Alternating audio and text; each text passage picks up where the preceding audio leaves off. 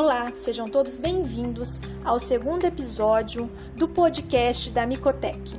Hoje nós vamos falar sobre um tema muito relevante, ainda mais em tempos de pandemia e distanciamento social, que é então a saúde mental no contexto da pós-graduação. Para essa conversa extremamente relevante, convidamos duas professoras aqui da nossa universidade, a Universidade Estadual de Maringá, para falar sobre esse tema lá do Departamento de Psicologia. Então hoje nós temos a presença da professora doutora Renata Heller de Moura e a professora doutora Daniele Almeida Duarte para conversar com a gente sobre esse tema. A professora Renata é graduada em mestre em psicologia pela UEM tem seu doutorado em psicologia pela Universidade Estadual Paulista Júlio de Mesquita Filho, a Unesp, e atualmente atua como docente na nossa universidade na área da saúde mental e na saúde pública. A professora Daniele, a professora doutora Daniele Almeida Duarte, tem seu doutorado em Psicologia e Sociedade pela Universidade Estadual Paulista Júlio de Mesquita Filho e também por essa universidade tem o seu curso de graduação e de mestrado. A professora Daniele trabalha com temas envolvendo o trabalho na contemporaneidade, o processo de precarização das condições e relações de trabalho e as políticas públicas em saúde do trabalhador. De antemão, eu quero dizer o meu muito obrigado por aceitar esse convite para trazer à tona essa discussão e dizer então que eu estou muito feliz por poder conversar com vocês duas aqui no nosso podcast. Boa tarde, professora Renata. Boa tarde, professora Daniele. Boa, Boa tarde. tarde. É um prazer receber o convite de vocês. É muito bom estar aqui, né, nessa oportunidade de é, estabelecer um espaço de diálogo para um tema que é tão caro para nós, da psicologia. E eu e a Dani é, ficamos sempre muito felizes quando a gente pode desenvolver juntas atividades como essa, promovendo diálogo sobre saúde mental, especialmente no contexto universitário. É, dialogar sobre a saúde mental já é uma maneira de promover saúde no nosso meio. Né? É uma maneira da gente reconhecer dificuldades para manejar a saúde mental presentes no nosso contexto, já é uma maneira da gente legitimar algumas formas de sofrimento, ouvir, dar atenção a essas formas de sofrimento, e é também uma maneira muito potente para promovermos a saúde em nossos relacionamentos. Então, conversar sobre esse assunto, com certeza, já é uma das maneiras de melhorarmos as nossas relações. É, eu agradeço o convite e quero dar um espaço para minha amiga, colega de trabalho, Dani, poder dar uma boa tarde também, né, para vocês, e daí depois eu volto para fazer algumas considerações iniciais sobre o tema. Boa tarde a todos e todas que estão aqui nos ouvindo, pensando juntos, sentindo junto esse tema. Professora Érica, muito obrigada pelo convite. Para mim é uma alegria estar com vocês, estar com a Renata também junto, grande colega de departamento. E nós estamos aí para bater um papo juntos, né, de uma realidade de muitos brasileiros e brasileiras nas instituições de ensino superior, professores, alunos, entendendo os alunos graduandos e pós-graduandos. Então, acho que a gente tem muitas experiências para pensar juntos. Esse assunto é muito importante mesmo, né? Nós temos uma, até uma dificuldade de falar sobre isso, de trazer esse contexto. Então, quanto mais nós pudermos trazer esse assunto à tona, né, menos a gente vai ter esses meandres e essa dificuldade. Então, acho que é muito importante e eu agradeço de coração essa participação de vocês aqui hoje. E especialmente com a professora Daniele, né, a gente já tem é, desenvolvido outras atividades como essas na UEM, né? Eu imagino que não vai dar tempo para falar mais sobre isso, mas a gente tem buscado fomentar a produção de atividades como essa que é, a Érica, junto com o seu grupo de pesquisa, o programa de pós, tem desenvolvido. E, e, eu quero deixar aqui já o registro de que nós duas, junto com outros docentes, não só do departamento de psicologia, mas de outros departamentos da universidade, junto com profissionais técnicos né, que trabalham na universidade e também junto com docentes, nós temos integrado dois projetos de extensão na UEM, ambos vinculados à estratégia de promoção da saúde, da convivência e da diversidade na comunidade universitária. Essa estratégia que a gente tem chamado pela sigla SACOD, né? Pelas iniciais SA, de saúde, COD, de convivência e de diversidade. E caso alguém que nos ouve fique interessado em saber mais sobre esses projetos de extensão, podem nos procurar depois, pedindo contato para a professora Érica, por exemplo, né?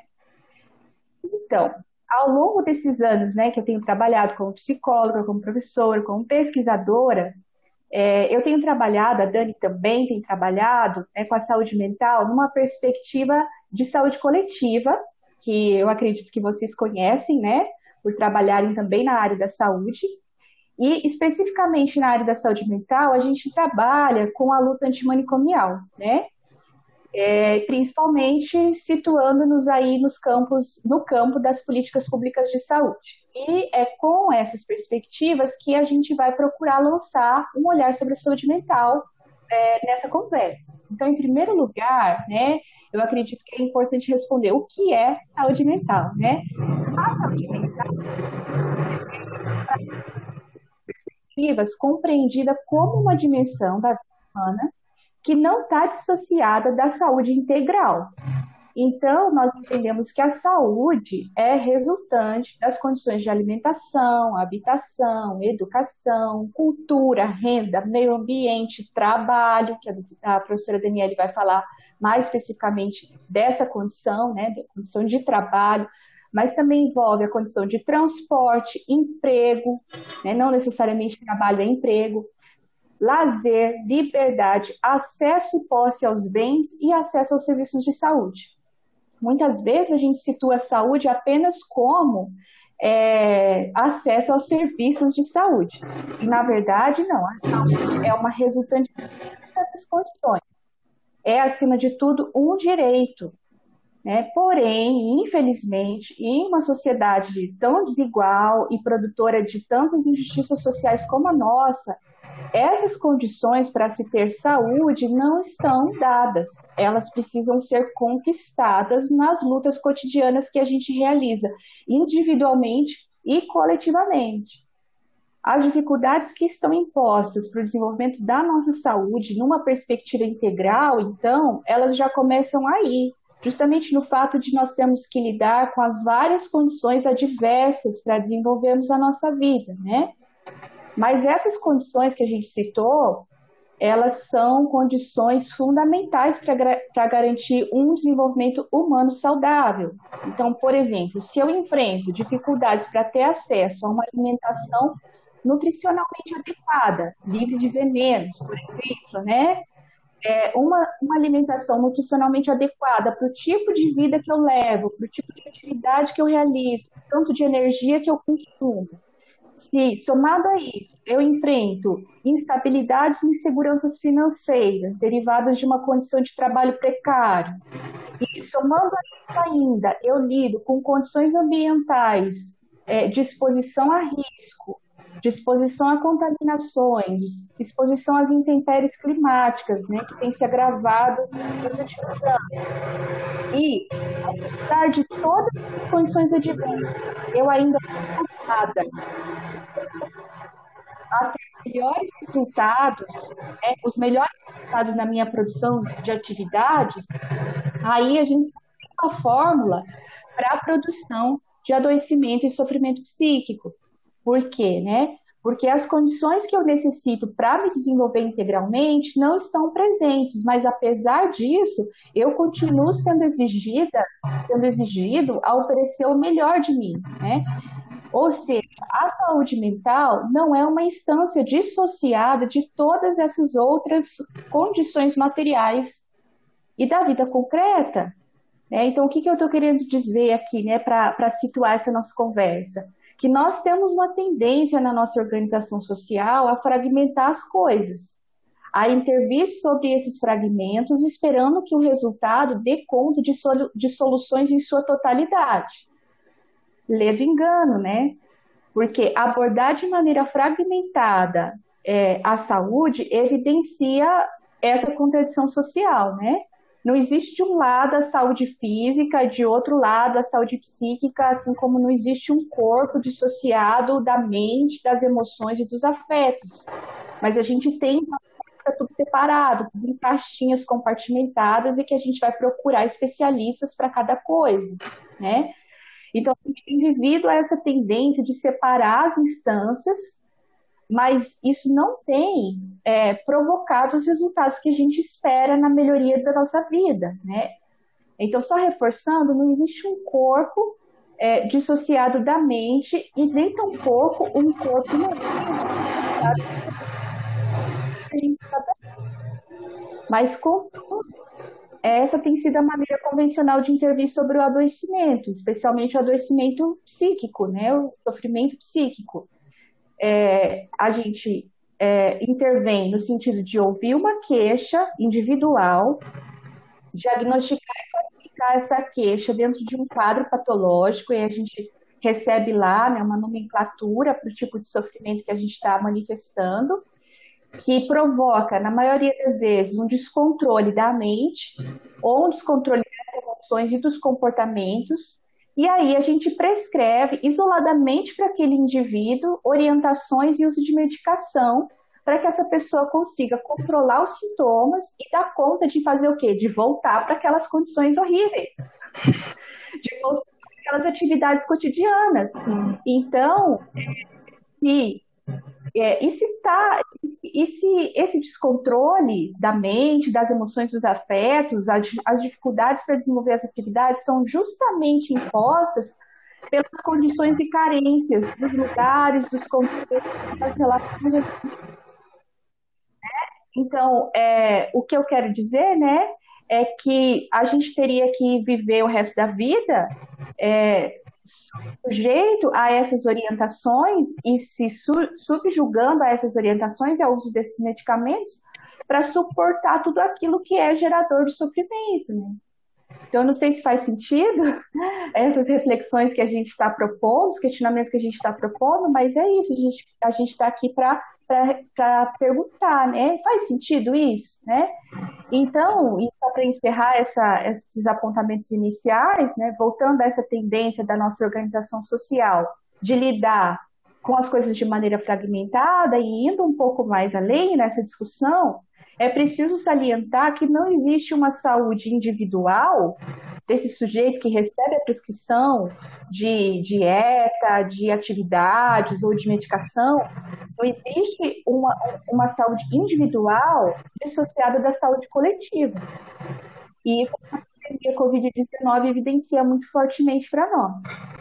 Então, né, é, para termos saúde mental, a gente precisa cuidar da saúde de uma maneira integral e coletiva.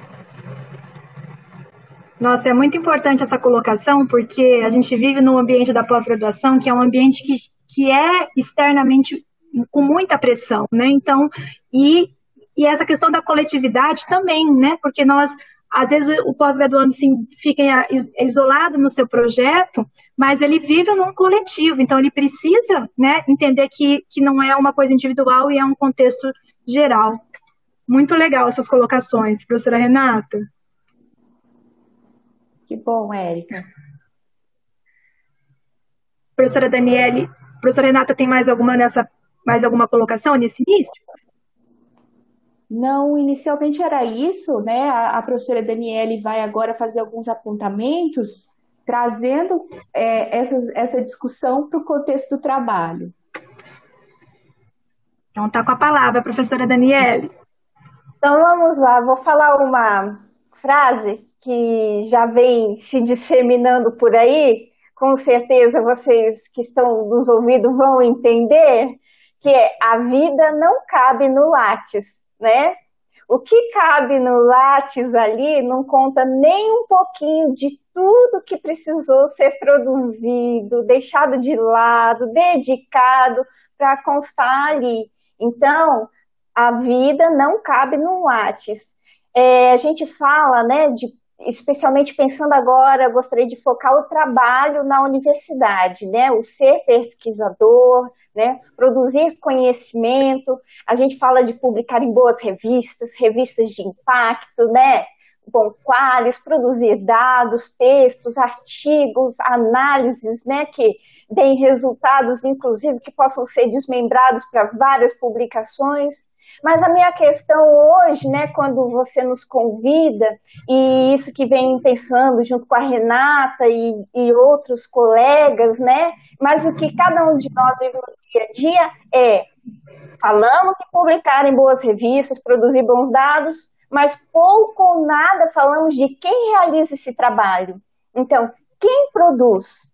Em quais condições e rol de relações produzimos ciência no nosso país? Como e com quem fazemos ciência no nosso país, né? Especialmente agora, vamos pensar aqui dentro da UEM, mas a gente está falando de um fenômeno aí, né, de sofrimento relacionado com ser pesquisador que tem ultrapassado as fronteiras do Brasil, né? Está presente essa lógica, né, de produtividade nacional e internacionalmente.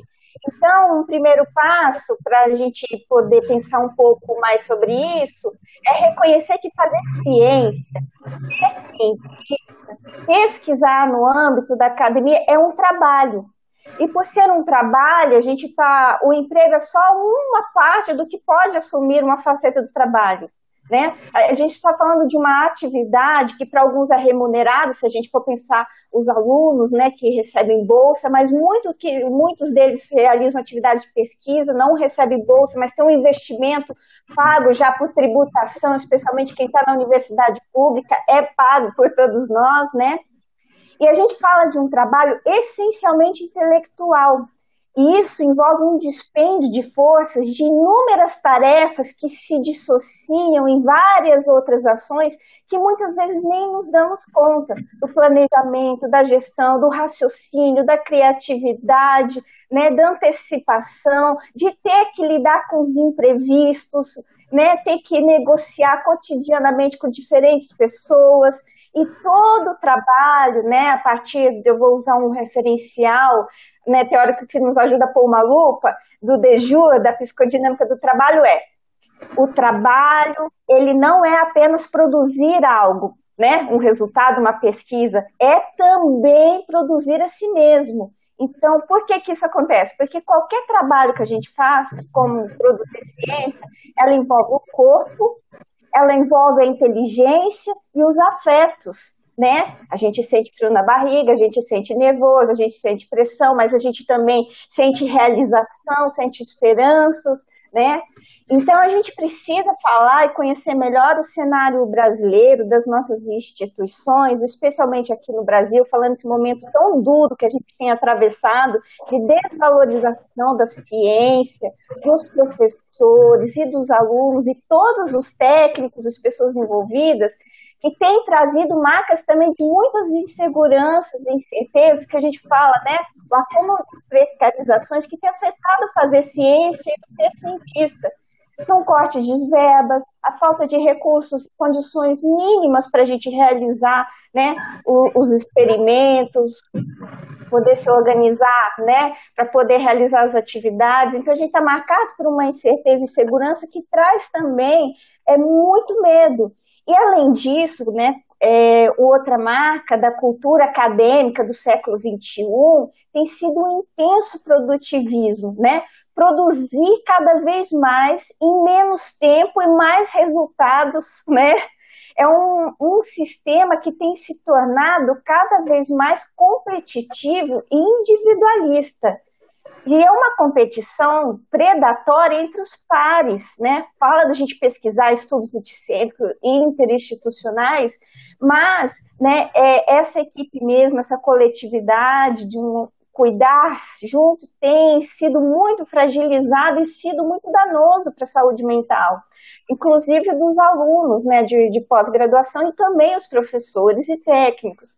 Então, acho que uma característica muito importante para a gente pensar esse sofrimento do trabalho, que traz as questões né, da enquete, é a intensificação do trabalho na atualidade.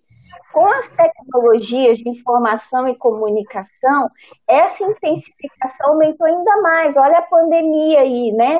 A sobrecarga, a aceleração, a pressão, multifuncionalidade, fazendo mais, sempre mais e menos tempo, uma prontidão, né, um alerta permanente.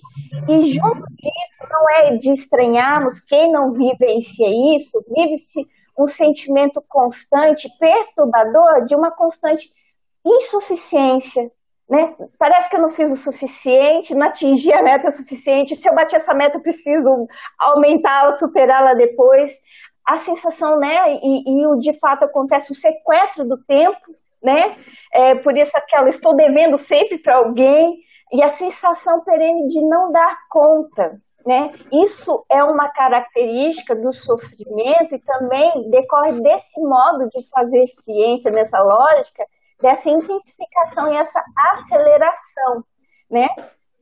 Então nós temos um tempo de não trabalho aí, tomando conta de, de que não é visto, né? Que é invisibilizado, né?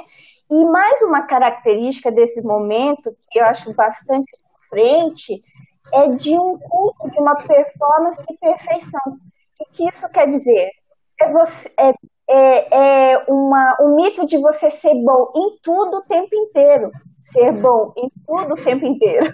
Ninguém é bom em tudo nem o tempo inteiro. Então a gente tem uma negação, inclusive, dos limites humanos aí, né? E, e que isso se torna muito é, perturbador dessa conexão que alguns autores vão falar do dentro e fora do trabalho que se misturam. Com a pandemia em especial, isso se acentuou ainda mais, né? Então, para resumir, encerrar esse primeiro ponto aqui da, de fala do trabalho, né, de produção de conhecimento, ser cientista, o que, que tem acontecido muito? É, avaliam resultados, né, publicou o produto daquilo, mas não o processo o percurso de tudo que foi vivido para chegar até ali. Então, a gente tem um sofrimento negligenciado, não percebido, né? E que não vai aparecer muitas vezes ser reconhecido, mas ele é sentido, porque se invisibiliza todas as etapas anteriores e intermediárias para chegar naquele resultado final. Quem trabalha no laboratório sabe muito bem, quem está nas ciências humanas sociais aplicadas sabe muito bem né, dos imprevistos, dos desconhecidos que compõem a ciência. Assim a gente avança, mas também precisa né, ter tempo para isso. E a gente tem uma ignorância, uma negação profunda das características né, psíquicas, fisiológicas e sociais envolvidas no processo de trabalho. Então, a gente quase não escuta, né, nem nos artigos, a, a experiência de trabalho, onde os fracasso, os conflitos, os conflitos também compõem uma trajetória de pesquisa, né? Então, a gente tem, assim, que, que pensar muitos outros elementos que estão caracterizando quando esse dia a dia do trabalho que é invisibilizado, mas sentido no dia a dia, né? Na hora de fazer as avaliações da CAPES, dos programas, isso não aparece e isso compõe o trabalho do pesquisador e da pesquisadora. Nossa, muito importante tudo isso. Me, me identifiquei em muitos momentos da sua fala, professora, porque é, é, um, é um sentimento que eu acho que não só os alunos vivem, mas nós, professores, também vivemos muitos desses sentimentos que você colocou, né? Então, acho que é, essa fala sua foi muito importante mesmo nesse sentido de, de mostrar que a gente não está sozinho, né? Nesse, nesse, sentimento todo. Bom, pessoal, depois dessa fala tão esclarecedora, nós vamos então para a segunda fase do nosso podcast, aonde nós vamos conversar sobre os questionamentos que nos foi colocado lá na nossa enquete do Instagram.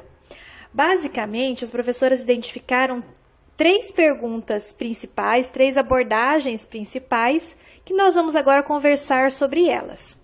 A primeira delas diz respeito aos tipos de sofrimento que são enfrentados pelos, pelos pós-graduandos. Bom, pessoal, depois dessa fala tão esclarecedora, nós vamos então para a segunda fase do nosso podcast, aonde as perguntas feitas lá no nosso canal do Instagram serão então respondidas. As professoras previamente identificaram três grupos né, de perguntas. Elas fizeram. Bom, pessoal, depois dessa fala tão esclarecedora, nós então vamos para a segunda etapa do nosso podcast, aonde nós vamos conversar sobre os questionamentos que nos foram colocados lá no nosso Instagram. As professoras previamente olharam essas questões e agruparam essas questões em três temas principais. A primeira pergunta se diz respeito aos tipos de sofrimento que são enfrentados durante a pós-graduação. Quais tipos são, né, foram levantados nessa nossa enquete? Sofrimentos relacionados à pressão nesse ambiente de trabalho, né? então ao estresse, a gente poderia usar uma terminologia mais técnica, a, né, isso relacionado aí a, a, a não conseguir terminar, não dar conta, não atingir os objetivos e metas, ou seja, o sentimento muito grande de frustração, né, por não, não atingir esses resultados esperados, acabados, como a Dani colocou. As comparações que evidenciam né, um ambiente muito competitivo e, e fazendo com que essa competitividade seja predatória, como ela citou, seja é, excludente, né? Então a gente vivencia um processo de exclusão que faz com que as pessoas tenham até dificuldade de reconhecer as suas vulnerabilidades, porque eu não posso me mostrar fraco, porque o outro está conseguindo, então eu tenho que esconder até as minhas vulnerabilidades. Então a gente vai passando por um processo né, de pressão, estresse, frustração, de negação do sofrimento. É, aí uma pessoa colocou aqui, né, os sentimentos relacionados à autocobrança e à procrastinação. Esse termo tão difícil até, é, é uma terminologia difícil de ser pronunciada, mas ela ficou tão comum que todo mundo hoje usa essa terminologia, procrastinação, e tem N mil, milhares, talvez milhões de vídeos no YouTube para ensinar a gente a procrastinar. Olha, se tivesse dando certo essas fórmulas dos vídeos, a gente não estava tendo que produzir tantos outros materiais e renovar e atualizar os vídeos para falar como não procrastinar, né? E aí uma pessoa colocou uma pergunta sobre o esgotamento mental, né? Então, como reconhecer o esgotamento e, e tentar evitar, né? Ser, ser preventivo em relação ao esgotamento mental. Então, tem o estresse, né? A pressão, essa frustração, é, a sensação de, de impotência, de ser um impostor. Tem né, uma pergunta que que assinala para si do impostor se acontece muito no contexto acadêmico, a procrastinação, a autocobrança, o esgotamento. Em relação à, à síndrome do impostor, eu acho bastante interessante fazer um apontamento que né, é, é uma perspectiva que eu acredito que a Dani compartilha comigo, apesar de eu não ter falado especificamente isso para ela, mas então a gente teria que fazer um diagnóstico de uma sociedade, sabe? Nós vivemos uma sociabilidade impostora, né?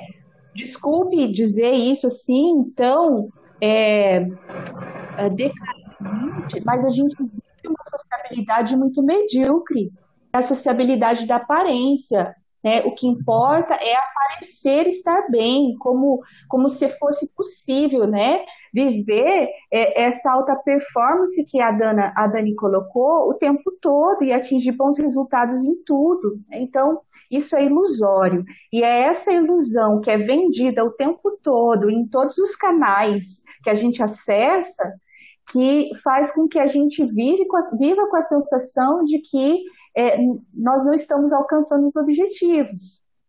Então, assim, não vou ainda começar a falar sobre como lidar né, com essas dificuldades, mas essas são os tipos de sofrimento mais comuns, tanto nas perguntas que chegaram por meio dessa enquete que vocês fizeram, como por meio de outras enquetes que a gente já realizou na universidade, nas pesquisas que a gente tem lido e trabalhado. Uhum. Acho que tem um, um livro muito interessante que é desse momento de intensificação, né, é, ser bom tudo em tempo to, tudo o tempo todo, que ninguém de nós é, chama 24 por 7, Capitalismo Tardio e os Fins do Sono. É do John Crowley, já tem em português, e esse 24 por 7 significa o quê? 24 horas sete dias na semana. Então ele já foi publicado antes da pandemia e você lendo pós-pandemia esse livro, eu falei, esse cara sabia, John Crowley, porque ele fala que o, só o que falta, né, colonizar assim por inteiro que, que, esse modo de trabalhar, de produzir, inclusive de fazer ciência, onde o tempo não era para ser inimigo, mas era para ser um aliado, né? Observe os fenômenos da natureza, a gente consegue acelerar estações, as, né? algumas coisas a gente tem intervenções muito interessantes, né? Aí na, na, na questão da vida, mas assim, pensando fenômenos aí que se estudam, seja da sub, própria subjetividade, né? Um luto, por exemplo, o luto ele não pode ser acelerado. Aliás, para nós, né, Renata e todos nós seres humanos, acelerar um luto, desejar negá-lo, aí sim nós vamos ter sérias complicações, né?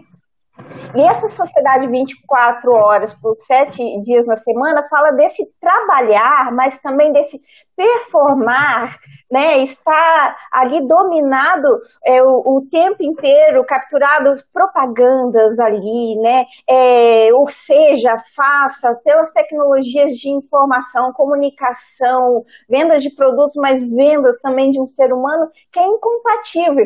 Então, uma questão muito é, curiosa, assim, mas eu acho que é muito exemplar, é como que está o nosso sono, porque é, é, essa sociedade 24 por 7 que o autor está falando, né? E os fins do sono, porque se pudesse, nós nem dormiríamos mais nessa lógica. Quem não se pegou falando ou pensando, ah, o dia tem que, tinha que ter mais que 24 horas. Eu não falo isso e falo, não, não, não. Porque se tivesse 24, ou como alguns bancos falam 30 horas, nós aumentaríamos ainda mais essas horas na mesma lógica, porque a lógica não mudou. Então a questão do sono, para pensar um cansaço, né, é, um sofrimento, a gente pode pensar em duas coisas: a ausência dele não conseguir dormir, as insônias, que se a gente for pensar os alunos, os professores, os técnicos estão envolvidos, né, é, e, e, essa invasão do, do, do, trabalho, da preocupação, da pressão, é como se dormir, nossa, sentir sono fosse quase um crime, um pecado, né, ou o contrário, um sono excessivo que, que também pode dizer de uma fuga, mas assim, um corpo que precisa ser reparado, né? Uma subjetividade que precisa ser, ter um tempo para se é, recompor. Então, essa questão do, do sono é muito interessante para a gente poder pensar, né? Essa invasão aí e, e esse sofrimento. Então, é, que, que, essa sobrecarga invisível, especialmente no contexto da pandemia, mulheres pesquisadoras, alunas, professoras, as técnicas que estão no laboratório, essa sobrecarga se avulou ainda mais, porque a mulher, além do trabalho produtivo, né, fazendo ciência, ela acumula uma outra jornada que é invisível. É o trabalho doméstico, é o trabalho de cuidado com as crianças, que ela já sabia que esse dentro e fora já, já era meio né, mitológico, assim, meio mito. Porque essa sobrecarga se intensificou ainda mais. Tem um estudo muito interessante, fácil de baixar, que é os é, Parents in Science, né? São várias pesquisadoras brasileiras aqui que publicaram agora há pouco, salvo engano, em julho, como impactou, especialmente nas relações de gênero, raça e parentalidade, né? É, especialmente as pesquisadoras, mulheres que têm filhos menores de 12 anos, o, a pandemia e acerca do cumprimento dos prazos, da produtividade dos artigos. Então, os dados ali revelam, escancaram o que já acontecia e que agora de, de, é, acontece ainda mais de maneira díspara e desigual inclusive reiterando esse cenário desigual das condições de trabalho no fazer ciência para homens e mulheres, né? há pouco tempo, né, que agora está até mesmo na nossa universidade, a contagem para você atingir pontuação, para, por, por exemplo, orientar um PIBIC, a mulher né, que foi gestante, teve licença maternidade, tem um tempo maior para contar. Quando eu tive a licença maternidade, ainda não tinha isso, a minha pontuação. E o meu lápis não entra lá. O que eu aprendi, inclusive como ser humano, mulher e pesquisadora, no cuidado e na maternagem. Então a gente tem questões, né, desse ser humano integral, como a Renata disse, a gente insiste para alimentar e negar. E muito desse sofrimento fala dessa negação de, desse todo, das especificidades, especificidades que nos constituem, né? Então, acho que uma questão muito importante para a gente contrapor essa lógica é momentos como esse, trocarmos experiências, podemos nos identificarmos e falarmos das condições de produzir trabalho, né? É, a gente precisa lutar pela priorização de um plano de desenvolvimento institucional onde cuidar dos alunos, dos professores, dos técnicos seja tão importante quanto aumentar a nota dos programas, né? Se a gente vai aumentando a custas de vidas humanas da saúde mental, essa nota na próxima avaliação não se mantém, né? A gente precisa superar os estigmas, os preconceitos, né? Da fragilidade, da vulnerabilidade, dos momentos de crise, de fracassos que nos constitui e constitui fazer ciência, né? É, e as características desses sofrimentos, como a Renata disse, muitas vezes né, o sofrimento mental ele vem de início mal caracterizado, assim, difuso, ou um corpo que vai expressar um mal-estar, né? Essa sensação de esgotamento, né? Quando a gente, dentro dos trabalhadores da educação, né, os professores, mas isso também atinge alunos, um burnout, um burnout é uma cronificação de um estresse mas ele não vem de repente, ele vem um processo e sinais anteriores que não foram vistos, sejam pelos colegas ou que foram ignorados, né, que culminam num quadro desse. E ao entrar num quadro de burnout, para sair dele, né, é um trabalho mais longo ainda, de muito cuidado com as pessoas, né, que estão nesse intenso sofrimento, mas também poder cuidar dessas pessoas, mas dos processos de trabalho que geraram. O burnout ele é vinculado com o processo de trabalho, né? Esse modo de sofrimento. É, sensações de esvaziamento, de, de si, de medo, a perda do prazer do sentido do trabalho, né? É, as, até mesmo a questão de atenção, concentração, isso como no esgotamento ou no momento crítico se altera. A questão alimentar também é muito exemplar, às vezes, para anunciar né, a perda do apetite ou mesmo a intensificação desse sobrepeso. Né? Então, a gente tem alertas para a gente poder cuidar e atuar e pensar conjuntamente políticas institucionais ou mesmo programas, ações locais dentro dos programas que a gente possa cuidar dos professores e dos alunos, né? Não só para ingressar no programa, mas para fazê-lo e sair dele bem, né? Pesquisar sim, adoecer não. Nossa, muito importante, Daniela, essa sua fala. É, é, traz um alento, eu acho, para os alunos, né? E para nós, professores também. É, a, a, a segunda pergunta, ela está relacionada com a relação orientador-aluno né, que por vezes é uma relação recheada de pressão, por vezes é uma relação de amizade, e como que funciona essa relação é, dentro dessa visão de saúde mental. Eu começo de novo, Dani? Manda ver, Renata. eu achei eu achei muito interessante que uma das perguntas é, abordava como que é, o orientando poderia auxiliar o orientador, porque também tem nas outras experiências de atividades como essas que a gente realizou, a grande maioria das vezes aparecia a pergunta do professor ou o próprio aluno querendo saber como que o professor poderia ajudá-lo. E dessa vez, eu fiquei até feliz como professora de receber né, uma pergunta, um questionamento de como é que o aluno pode ajudar o professor. Então, é muito importante que a gente é, dê visibilidade para essas relações como relações é, interpessoais, né? Tanto professor-aluno, orientador-aluno, né, aluna, quanto também é, alunos, alunas é, entre si, né? É, porque até uma das formas de sofrimento é o isolamento, é, também né, por conta da competitividade, dessas comparações gera uma competitividade, e isso acaba fazendo que as relações fiquem mesmo prejudicadas, né? Então, é, são relações entre pessoas, essas relações vão ser regidas pelas, pela ética, né, que a gente espera que, que reja as relações fora desse ambiente universitário também. É, então é muito importante que a gente tenha empatia nessas relações. É, lembrar que, que a gente está junto, né?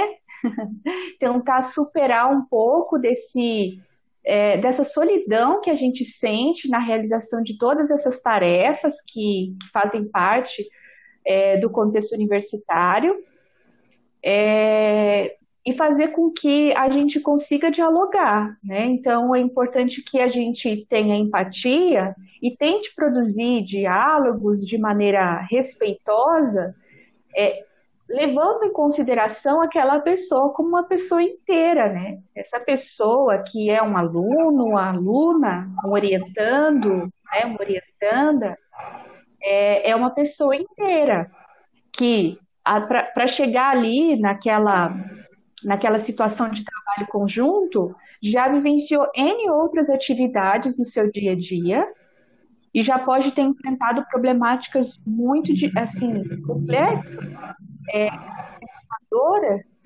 mas que vai chegar né?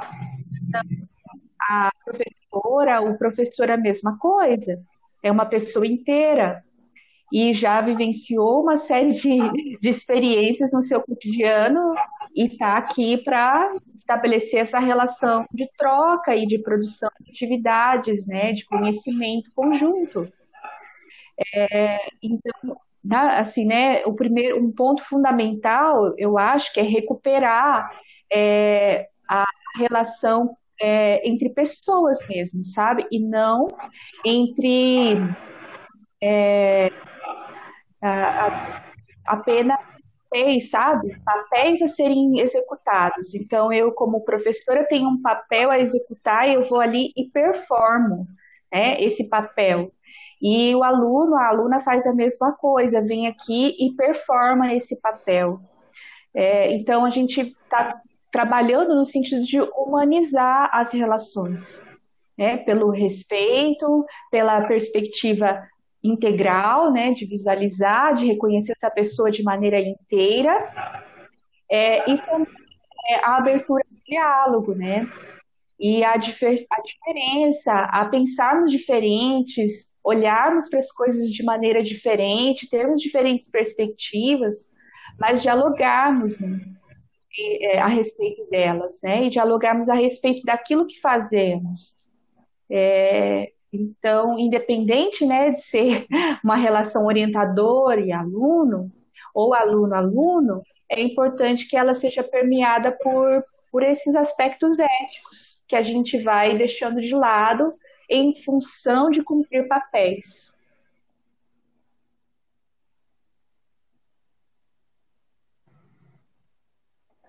Dani? Eu fiquei pensando aqui em duas coisas muito acho importantes acerca dessa questão, né, que a Érica trouxe, né? A relação professor-aluno, né? Eu acho que tem um elemento fundamental que a gente precisa resgatar. Paulo Freire nos ensina isso e continua presente nos ensinando o quê? A gente ensina aprendendo e aprende ensinando. E tem uma dimensão negligenciada do que a universidade, seja graduação, seja pós-graduação, precisa assumir uma responsabilidade. Isso envolve professores, e alunos, mas aqui eu vou trazer especialmente a instituição e aqueles que compõem nela a longo prazo. Mais do que uma formação intelectual e profissional a ser ofertada, nós estamos formando também sujeitos e modos de vida, né? Quem fala isso é a professora Cláudia Manha Bosco Martins, professora do Unicentro, e o, o, um orientando dela escreveram juntos, né, pela um belíssimo artigo que fala de vidas em formação, que a gente precisa compreender e reconhecer como que as vivências no âmbito acadêmico, seja o mal-estar, as dificuldades, né, podem ser adoecedoras, mas como elas podem trazer também é, realizações, transformação social, seja ciência chegando, transformando para melhores condições de vida as pessoas, essa é a nossa missão, seja também trazendo mobilidade social, né? Quantos alunos aqui, né, que pessoas da própria história da UEM, né, que passaram condições, vulnerabilidades tão grandes e hoje, né, é um doutor, né, é um grande pesquisador. Eu tenho um professor especial que eu sempre me lembro, o professor Edmilson da Contábeis, que ele contava que ele vendia coxinha né, morava aqui perto, era adolescente, ele vinha vender coxinha aqui. E no dia que ele defendeu o doutorado, como que foi uma realização, o que que o estudo, né, a, a atividade de pesquisador e acadêmica mudou a vida dele. Então aqui a gente tem um universo maravilhoso para cuidar e para resgatar, né? Aqui a universidade transforma condições de vida dentro e fora dela. Só que a gente precisa ter um cuidar e desse ensinar aprendendo e do aprender ensinando, né? É entender quem é esse estudante, as condições dele de vida, essa rotina, né? A história deles ali. Então, a gente contextualizar esse sofrimento e pensar numa visão mais integral de cuidado, né, nesse fazer e produzir ciência. E dentro do âmbito acadêmico, né, é, a gente tem uma coisa muito forte que é o, a meritocracia, né, que se diz especialmente na atividade do professor, ele estudou muitos anos, né, ali para chegar até no concurso, ingressar, né, de, que não é nada fácil, nós sabemos. E tem um, algo que muito silencioso ainda dentro da universidade, que é admitir o sofrimento, e quando ele acontece é quando vem um sofrimento físico, ou psíquico que já está muito grave. Muitos docentes estão trabalhando adoecidos, não entram de licença porque conseguem muitas vezes remarcar datas e eventos, e a gente tem uma cronificação de não cuidado, e isso reverbera muito forte junto aos alunos nessa lógica. E isso permeia, né, aquela história, o, o, um pesquisador que falava lá, todo mundo junto sofrendo sozinho, o, o Leão, né, todo mundo junto sofrendo sozinho. Então a gente precisa cuidar institucionalmente desse sofrimento e também, né, a relação orientador orientando ali, reaver esse diálogo respeitoso, institucionalmente construir ações que combatam relações de violência, de assédio, né? Nós sabemos que a cultura aqui dentro da meritocracia também constrói onipotências que podem ser muito perigosas de negar, né, a vulnerabilidade dos outros. Para na onipotência você começa negando pela sua, né? Então, coibir ações de humilhações dentro e fora de sala de aula, de abandono de responsabilidades também orientando, ou pedir tarefas que não estão relacionadas à pesquisa, né? cortes às vezes de bolsa reprovação que não são justificativas acadêmicas ou que desconsiderem as condições ali de vida que afetam.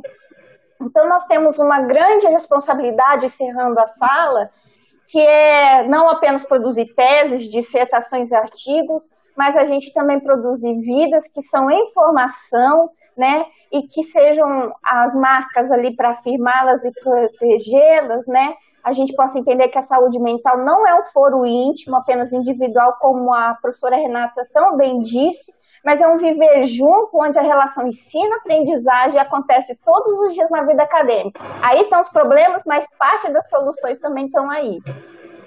E a terceira pergunta, então, é até uma dúvida que eu tinha, são sobre os tipos de serviços que estão disponíveis né, na questão da saúde mental na nossa instituição. Se existe esse tipo de serviço, como é que funciona, como é que os alunos podem procurar é, esse tipo de serviço.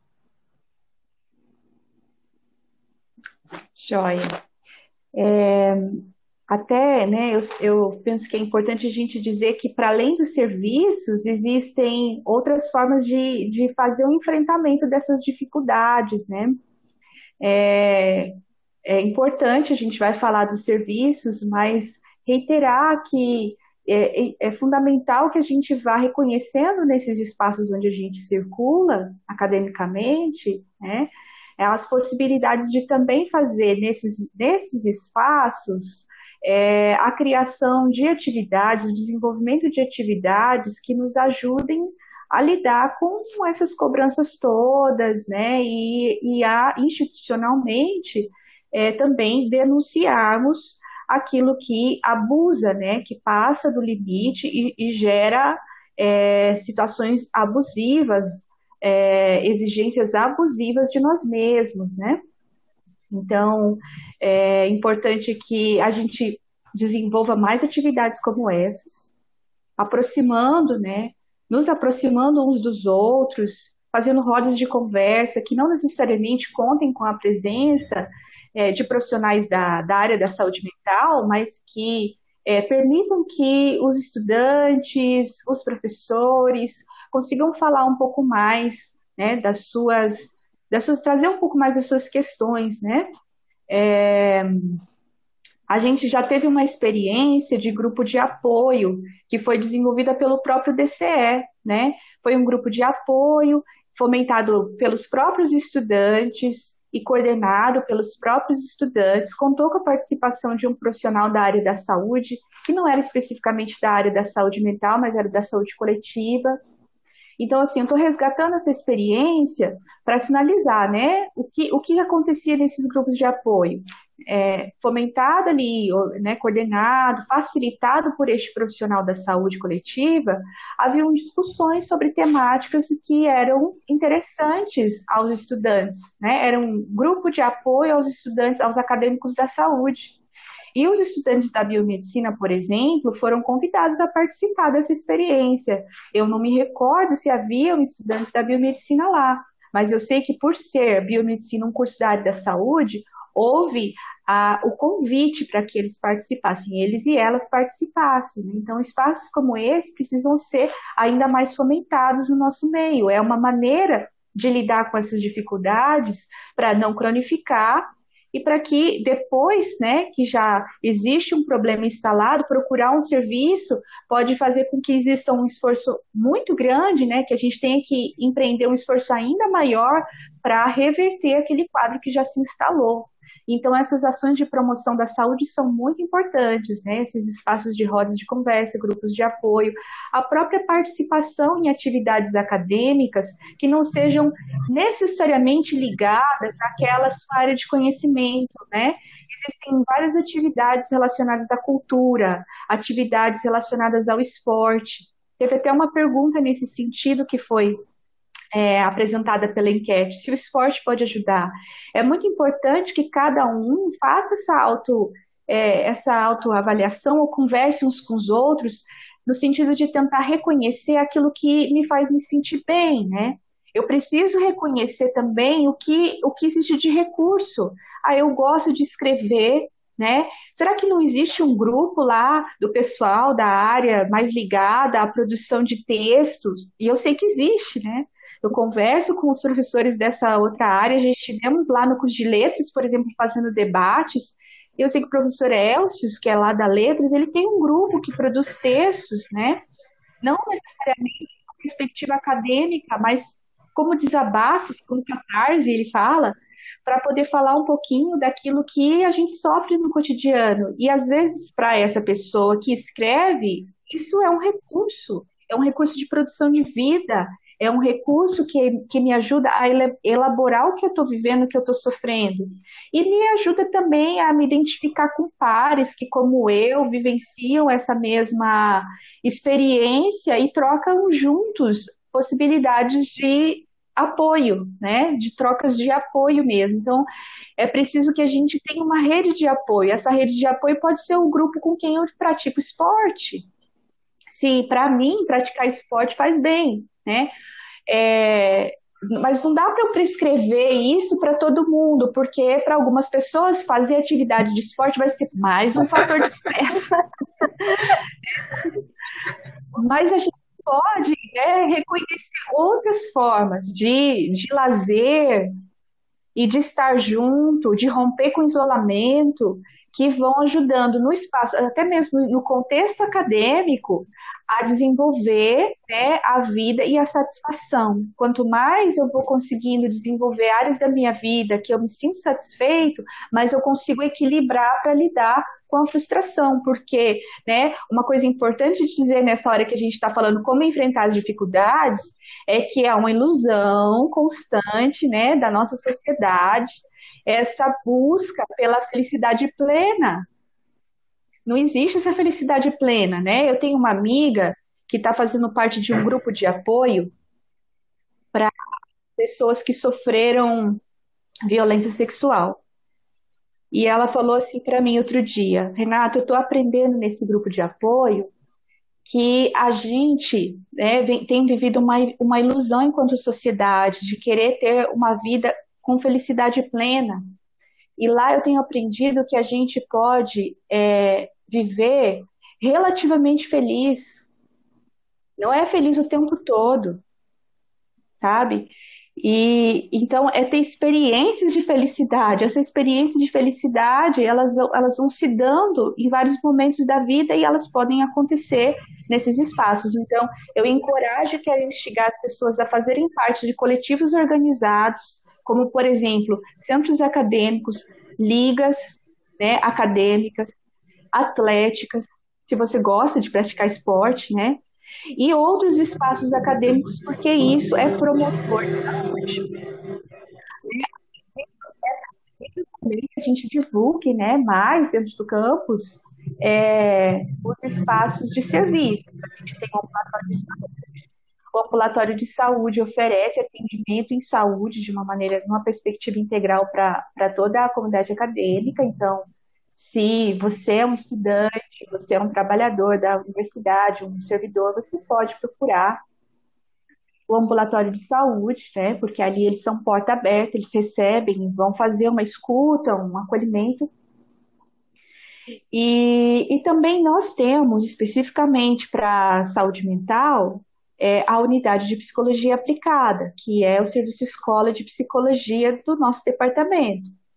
Então, ali a gente tem atendido bastante estudantes, tanto da graduação quanto da pós-graduação.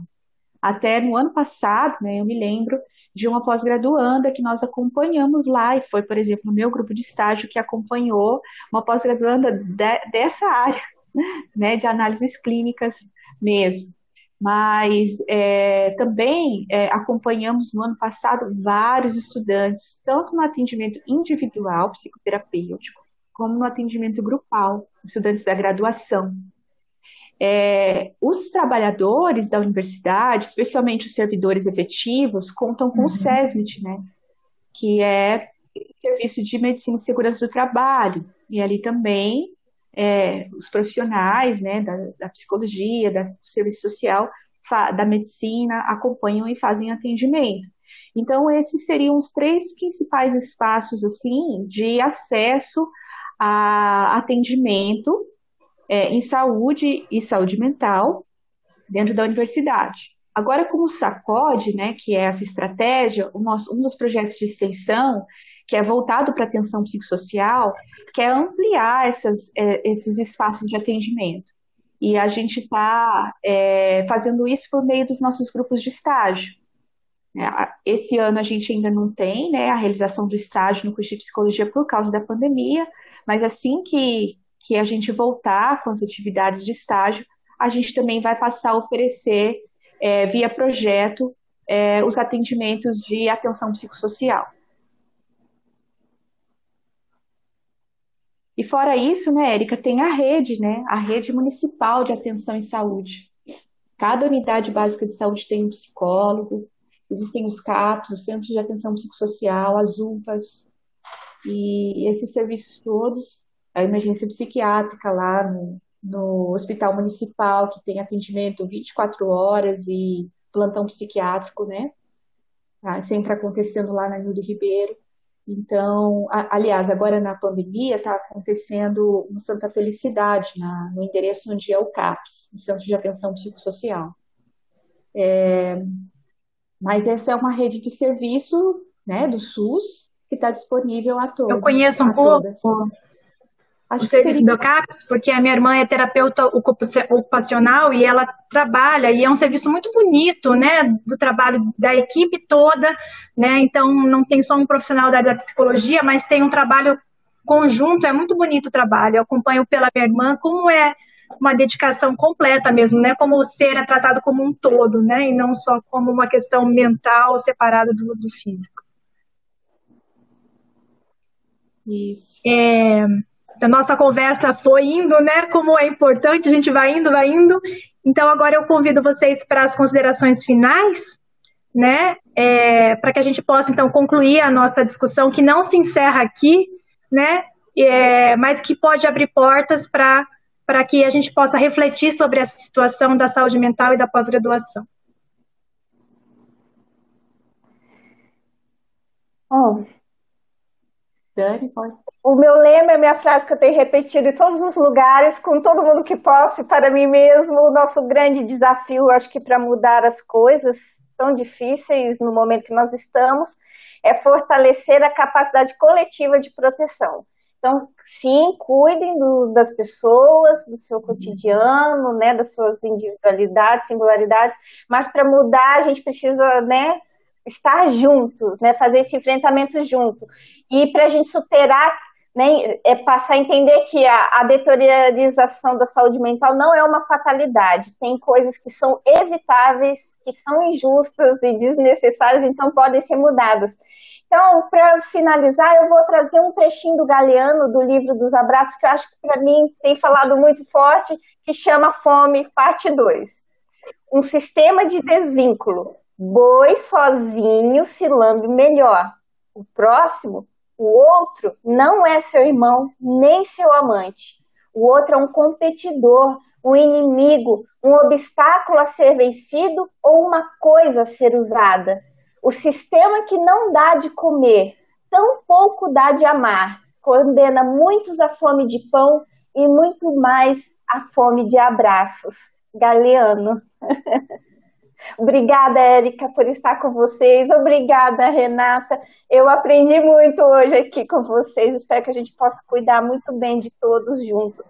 Nossa, é um prazer imenso, Daniela, estar aqui escutando vocês. Olha, para mim foi uma experiência é, ímpar, né? Eu agradeço de coração por vocês aceitarem vir falar sobre esse tema com a gente, é, que por vezes é um tabu ainda, né? A gente fala muito pouco sobre isso, e quando eu escuto vocês falando, eu penso que a gente precisa falar muito sobre isso, né? A gente precisa trazer esses assuntos é, à tona, a gente precisa é, todo dia lembrar os nossos alunos que eles são seres únicos, que eles são seres importantes, né? Então, como importante tudo isso que vocês colocaram. Eu agradeço. Professora Renata, é, eu fiquei bem feliz da Dani trazer o Eduardo Galeano, porque eu também escolhi uma frase dele para trazer. Não foi combinado. É, ele tem me acompanhado também nessas reflexões né, sobre os nossos sentimentos afetos, sobre a vida. É, a poesia nos ajuda, a arte nos ajuda bastante a entrar em contato com a gente mesmo, né? E a dar sentido para isso que a gente coloca em palavras, às vezes, o que a gente não consegue, né? Então, só, só queria recuperar né, uma frase bem simples até dele, é, que ele diz assim: os cientistas dizem que nós somos feitos de átomos, mas um passarinho me contou que nós somos feitos de histórias. Então é com essa, com essa frase bem singela que eu agradeço a participação aqui nesse espaço, né? E eu espero que a gente tenha instigado a participarmos mais das histórias uns, dos outros, umas das outras. Eu fiquei bem feliz de conhecer a Érica. Bom, gente, então é com sentimento de gratidão que a gente encerra então o segundo episódio do podcast da Micotec. Até a próxima!